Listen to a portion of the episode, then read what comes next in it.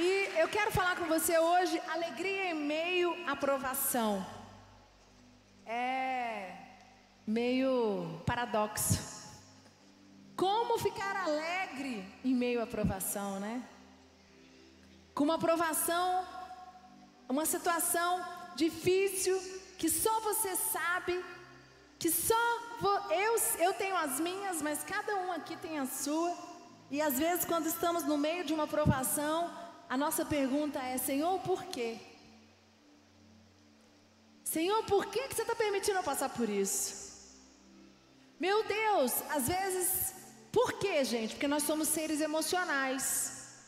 E o ser humano, primeiro, ele reage à emoção. Por isso que é tão importante as nossas emoções, a nossa alma está conectada com o Espírito Santo, porque vai vir a emoção, aquele turbilhão, mas o Espírito Santo vai entrar e vai falar: acalma, ele vai sussurrar no seu ouvido, amém? Abre comigo Tiago 1, versículo 2 até o versículo 8, vamos ler, por favor. Diz assim: Meus irmãos, Sintam-se felizes quando passarem por todo tipo de aflições, pois vocês sabem que quando a sua fé vence essas provações, ela produz perseverança. Que essa perseverança seja perfeita, a fim de que vocês sejam maduros e corretos, e Ele a dará, porque é generoso e dá com bondade a todos. Porém, peçam com fé e não duvidem de modo algum, pois quem duvida é como as ondas do mar, que o vento leva de um lado para o outro. Quem é assim, não pense que vai receber coisa alguma do Senhor, pois não tem firmeza e nunca sabe o que deve fazer.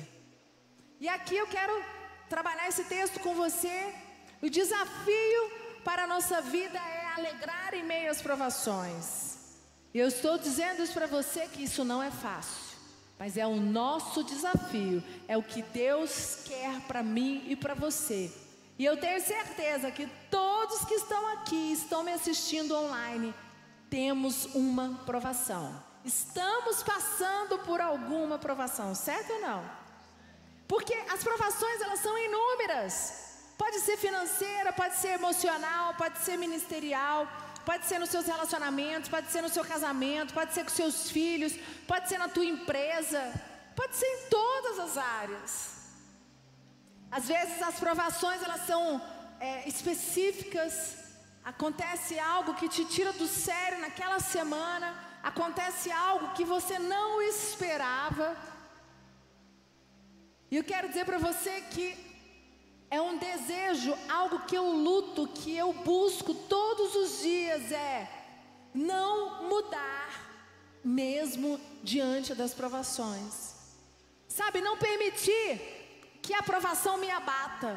Não permitir que a provação me tire do foco, porque a maior artimanha do inimigo é fazer com que você desista e pare no meio do caminho durante a provação. Essa música que nós cantamos agora no final, ela é música, eu, eu gosto muito dela. Você não vai parar. Toda vez que você estiver passando por uma dificuldade, toda vez que você estiver passando por luta, escute essa música, ponha ela no teu carro. Mas dez vezes, cinquenta vezes, cem vezes, escuta e fala: Eu não vou parar, porque a aprovação não é para você parar aprovação, a palavra de Deus diz que o desafio é se alegrar durante as provações. O versículo 2 diz assim: põe por favor. Meus irmãos, sintam-se felizes quando passarem por todo tipo de aflições. É até engraçado, né? Mas como? Como? Jesus disse: tem de, bo, as, as, tem de bom ânimo, eu venci o mundo. Nesse mundo passareis por aflições. Vocês terão aflições, mas ele diz: tem de bom ânimo, eu venci o mundo. Jesus passou por aflição, que era aflição maior do que foi a que Jesus para ser crucificado. E vindo para a igreja, semana passada para essa, acho que é tudo por causa do jejum, sabe, gente? Parece que quando o jejum chega, a aprovação é aí que vem, é verdade? Quem passa, quem está acontecendo isso? Meu Deus! Semana passada tinha tempo que algumas situações na minha vida não saíam do eixo. E eu fui provada de todas as maneiras. Foi uma semana muito difícil para mim, uma semana de muito trabalho. É, nós tivemos o evento com todo o Brasil, é, muita correria, a casa cheia. Pensa, tudo deu errado. Foi semana passada. E aí, se não bastasse, eu falei: pronto, ufa, passou. Domingo preguei, né? Três cultos. E aí, segunda, eu falei: bom, segunda-feira vai começar tudo bem. Não, veio uma aprovação dez vezes maior do que a da semana passada. Hoje, uma outra notícia, uma confirmação de algo que eu já estava esperando. Mas eu vim para a igreja com o coração apertado orando, falando de, e eu pensando só na minha palavra, alegrar-se nas provações. É confiar em Deus, é dizer, sintam-se felizes quando passarem por aflições. O Espírito Santo diz para mim, minha filha, se eu estou permitindo você passar por essas aflições, por essas provações, é porque tem grandes coisas vindo. Então se alegre e permaneça firme, porque vai passar. A questão é nós entendermos e acreditarmos nisso. Provação, se alegrar.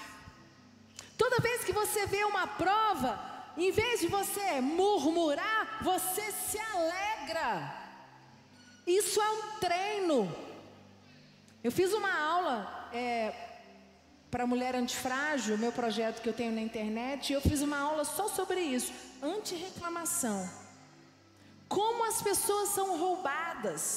Elas se deixam porque elas se envolvem nos problemas, elas se envolvem nas tribulações, elas se envolvem nas aflições e elas começam a murmurar, murmurar, murmurar, murmurar. E quando você percebe, você se torna um campo de toxicidade. Você exala toxicidade, porque da tua boca não sai alegria, da tua boca não sai palavras sábias, da tua boca não sai nada bom, só murmuração.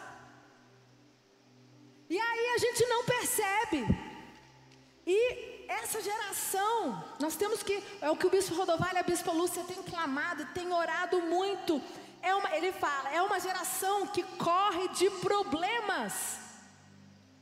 Nós estamos vivendo uma geração, uma sociedade que, se você tem um problema do tamanho do seu dedinho, você quer desistir da vida. E uma coisa que o bispo Rodovalho fala muito para mim e para o Lucas é: eu quero ver, depois de 45 anos, você passar por todos os tipos de luta, e aí sim você permanecer firme ao altar e amar Jesus muito mais hoje do que antes. E a oração dele hoje com a bispa Lúcia é: Senhor, dá-nos homens e mulheres que se alegram diante das provações que entendam, que amem problemas. E eu quero dizer para você: Deus me chama e Deus te chama para enfrentar problemas que pessoas comuns não querem enfrentar. Deus nos chama, Deus nos deu, nós somos separados, Todos os problemas que você tem enfrentando, não pense que Deus está permitindo porque Ele não te ama, pelo contrário, porque Ele quer que você aprenda a enfrentar, porque você vai ajudar alguém a enfrentar um problema como esse ou muito maior. Amém? Pessoas comuns não enfrentam problemas. Pessoas comuns fogem de problemas. E eu quero dizer para você: nós não somos pessoas comuns. Nós não somos, nós somos pessoas separadas. Nós temos a unção do Espírito Santo sobre as nossas vidas. E eu quero dizer para você: problemas geram crescimento. Eu não sei quais são os problemas que você está enfrentando. Pode ser emocional, pode ser ministerial, pode ser casamento, pode ser com os filhos, pode ser financeiro, pode ser na empresa. Mas eu quero dizer para você: esses problemas fazem parte do nosso treinamento e você vai sair aprovado em nome de Jesus. Amém. Quando aparecer um em nome de Jesus, você vai fazer um pacto, uma aliança. Eu estava gravando hoje com a Bispa Lisa, ela contou uma coisa muito interessante. Ela, a gente estava falando sobre murmuração, anti-reclamação. E ela contou para mim que ela teve um casal de discípulo que o, o, o Rafa, o esposo dela, chegou para eles um dia, acho que tem mais ou menos uns 4, 5 anos isso, falou assim: Fulano, deixa eu dizer uma coisa para vocês. Tá difícil ficar perto de vocês. Vocês só murmuram. Tudo, vocês nem percebem. Vocês reclamam de tudo. Tudo vocês reclamam. Tudo. É, tá tenso, eu amo vocês, mas eu. E, e ele foi muito sincero. E ela disse que aquilo, e o engraçado que foi o casal. E eles aceitaram muito bem aquela crítica construtiva, não ficaram ofendidos, e aí eles fizeram um pacto que todas as vezes que eles murmurassem dos problemas que eles tinham que enfrentar, ou de qualquer situação, eles moravam no terceiro andar, eles iam subir de escada. Ela disse que teve de uma semana que todos os dias ela subiu três, quatro vezes e desceu de escada, por de tanto que ela murmurou. E aí ela disse que chegou um dia que não adiantava mais. Porque foi interessante que foram eles que decidiram, tá, gente? O casal, entre eles. Na época o Rafa ainda falou assim: vocês têm certeza que vão fazer isso? Não, sim. E aí eles tiveram que mudar. Aí fizeram de jejum. Eu sei que eles estavam decididos. Sabe o que aconteceu? Eles começaram a perceber, e todas as vezes que eles percebiam, que eles percebiam, um já denunciava para o outro. E aí passou acho que mais ou menos um ano, eles estavam no ambiente todo, e aí o feedback dos bispos para ele foi: vocês não, não dá para acreditar, mas tem nos últimos três meses, eu nunca mais ouvi e vi da boca de vocês uma murmuração. E os problemas que eles passavam eram problemas corriqueiros, problemas da vida, problema do cotidiano, aflições normais. Nós, se eu quero ser mãe, eu vou passar as aflições de ser mãe. Se eu quero casar e ter um esposo, um marido, um casamento, eu vou passar pelas aflições de um casamento. Eu não sei quem é a pessoa que acha que ela vai casar e que vai ser tudo lindo, maravilhoso, igual no dia do casamento. Oh, meu Deus. Quem é que vai ter filho e vai achar que vai ser tudo lindo? Fase da nossa vida são diferentes os problemas. Ou você entende que problema é crescimento e problema é solução, ou então nós vamos nos tornar a pessoa mais infeliz, depressiva e amarga da face da terra. Pessoas que confiam, que, pessoas que confiam que problemas são soluções, conseguem alcançar aquilo que Deus tem para elas. Qual foi o último problema que Deus permitiu você passar e que você não venceu? Porque você só diz assim: Senhor, você me dá problema todo dia. Senhor, tu me permites passar por problema todo dia. Tá, ele te permite. Mas qual foi o problema que ele te permitiu passar e que você não venceu junto com ele? Porque isso você não lembra. A gente só lembra do que está passando, o problema, mas você não lembra das vitórias e das soluções que Ele tem gerado a cada dia sobre nossas vidas. E uma grande questão que envolve é a paciência, né? O mundo hoje está impaciente. Nós não temos paciência para esperar. E eu quero dizer para você, a cada problema é. Tem problemas que você resolve em um dia, problemas que você resolve em cinco dias, problema que você resolve em dez dias, problema que você vai demorar dois meses. Eu lembro do bispo Rodovalho falar para mim, para o Lucas: tem problemas que eu demorei cinco anos para resolver, mas eu esperei com alegria, paciente, porque Deus estava me dando a direção e eu não permiti que aquilo tirasse a minha paz. Será que a gente consegue ficar cinco anos esperando Deus nos trazer a solução? Firme, perseverantes? Salmo 126, 5, abre para mim. Salmo 126, 5 diz assim: Os que com lágrimas semeiam, com júbilo ceifarão. Quem sai andando e chorando enquanto semeia, voltará com júbilo trazendo seus feixes. Queridos, não pense que os problemas é para você ficar desesperado, desesperado, falando é o fim.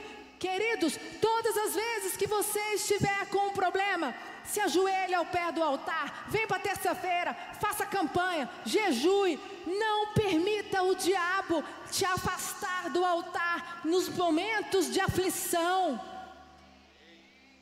Nos momentos de aflição, procure ajuda, procure cobertura. O grande, a grande artimanha do inimigo é fazer que quando você estiver passando por aflições, ele quer te isolar. Porque se ele te isola, você sozinho, sem cobertura, sem oração, você vai ficando fraco, mina a tua fé.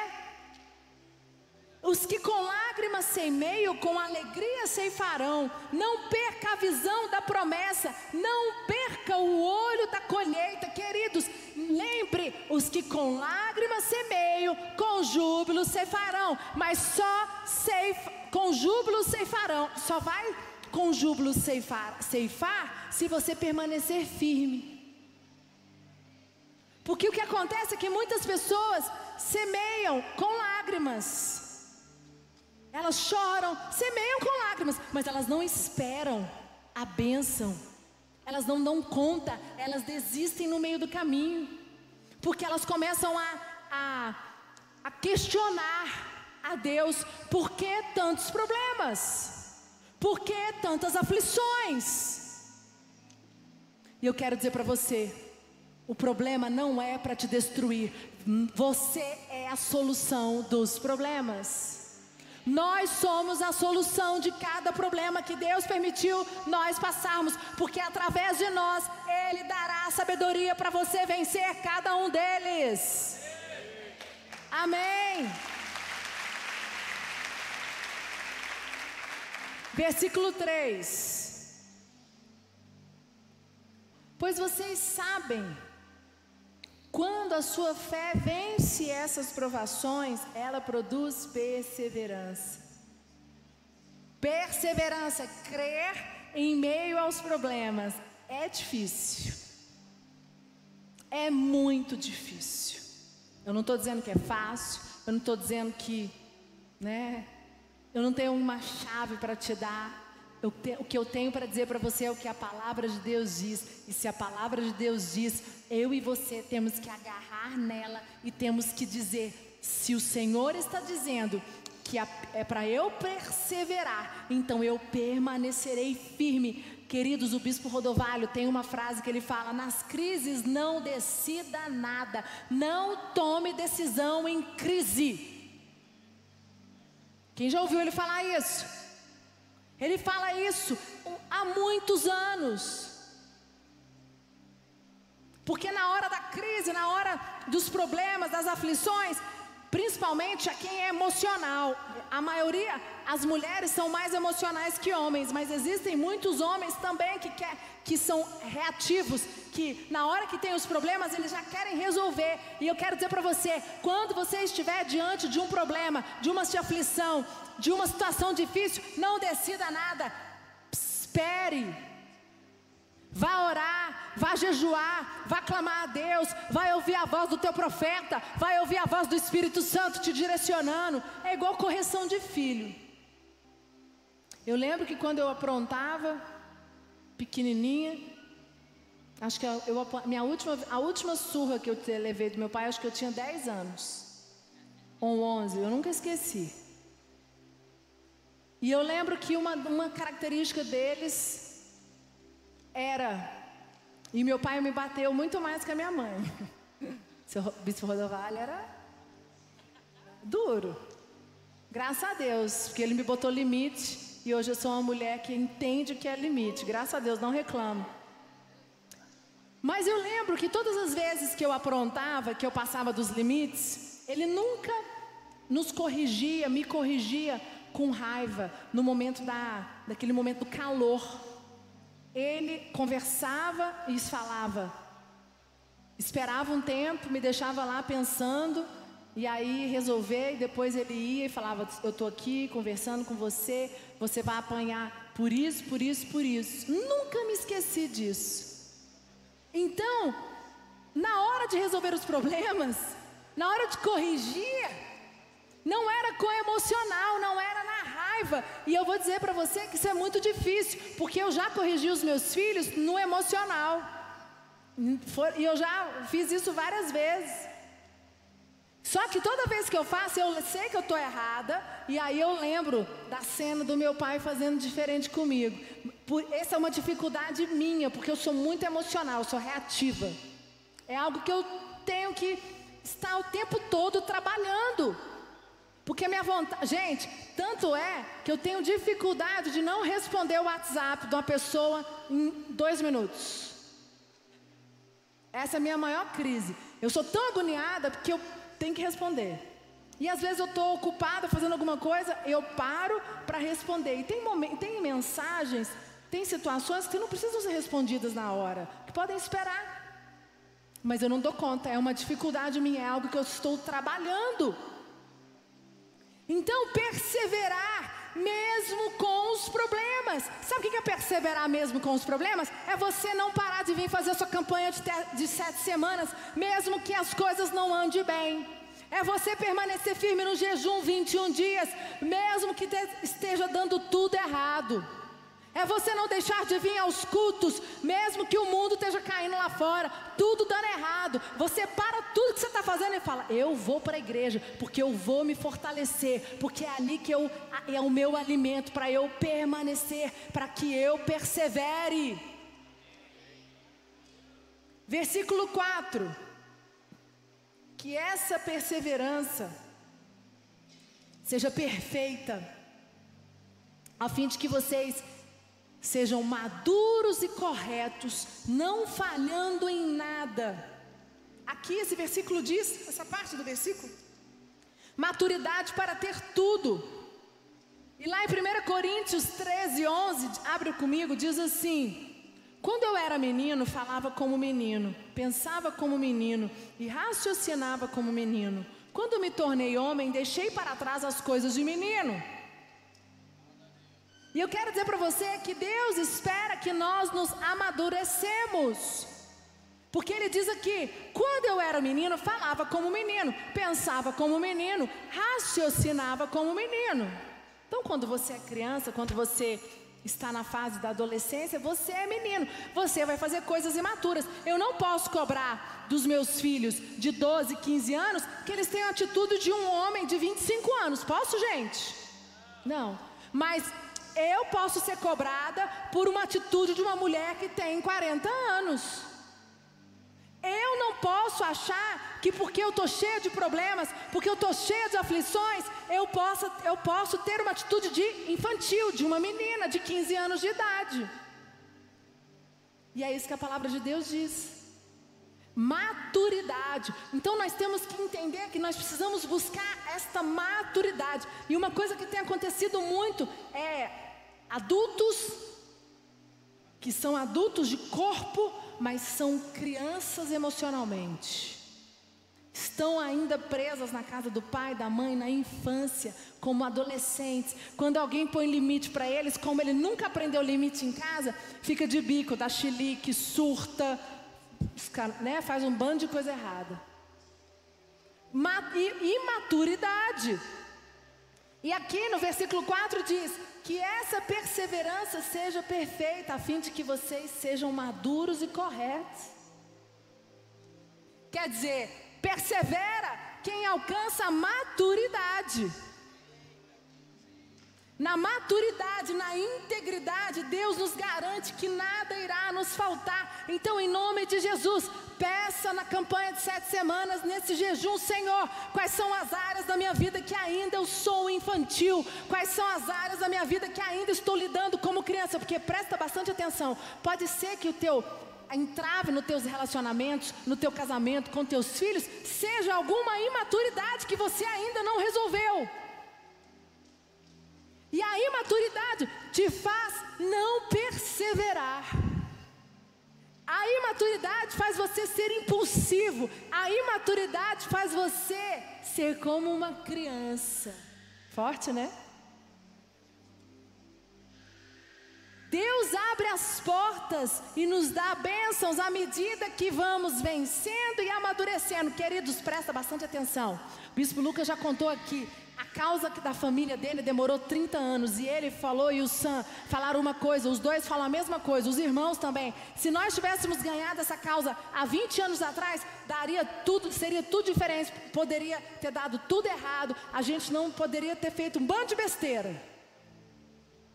Eles têm certeza de que Deus abençoou e trouxe a resposta, o fim, a vitória, quando eles se tornaram maduros.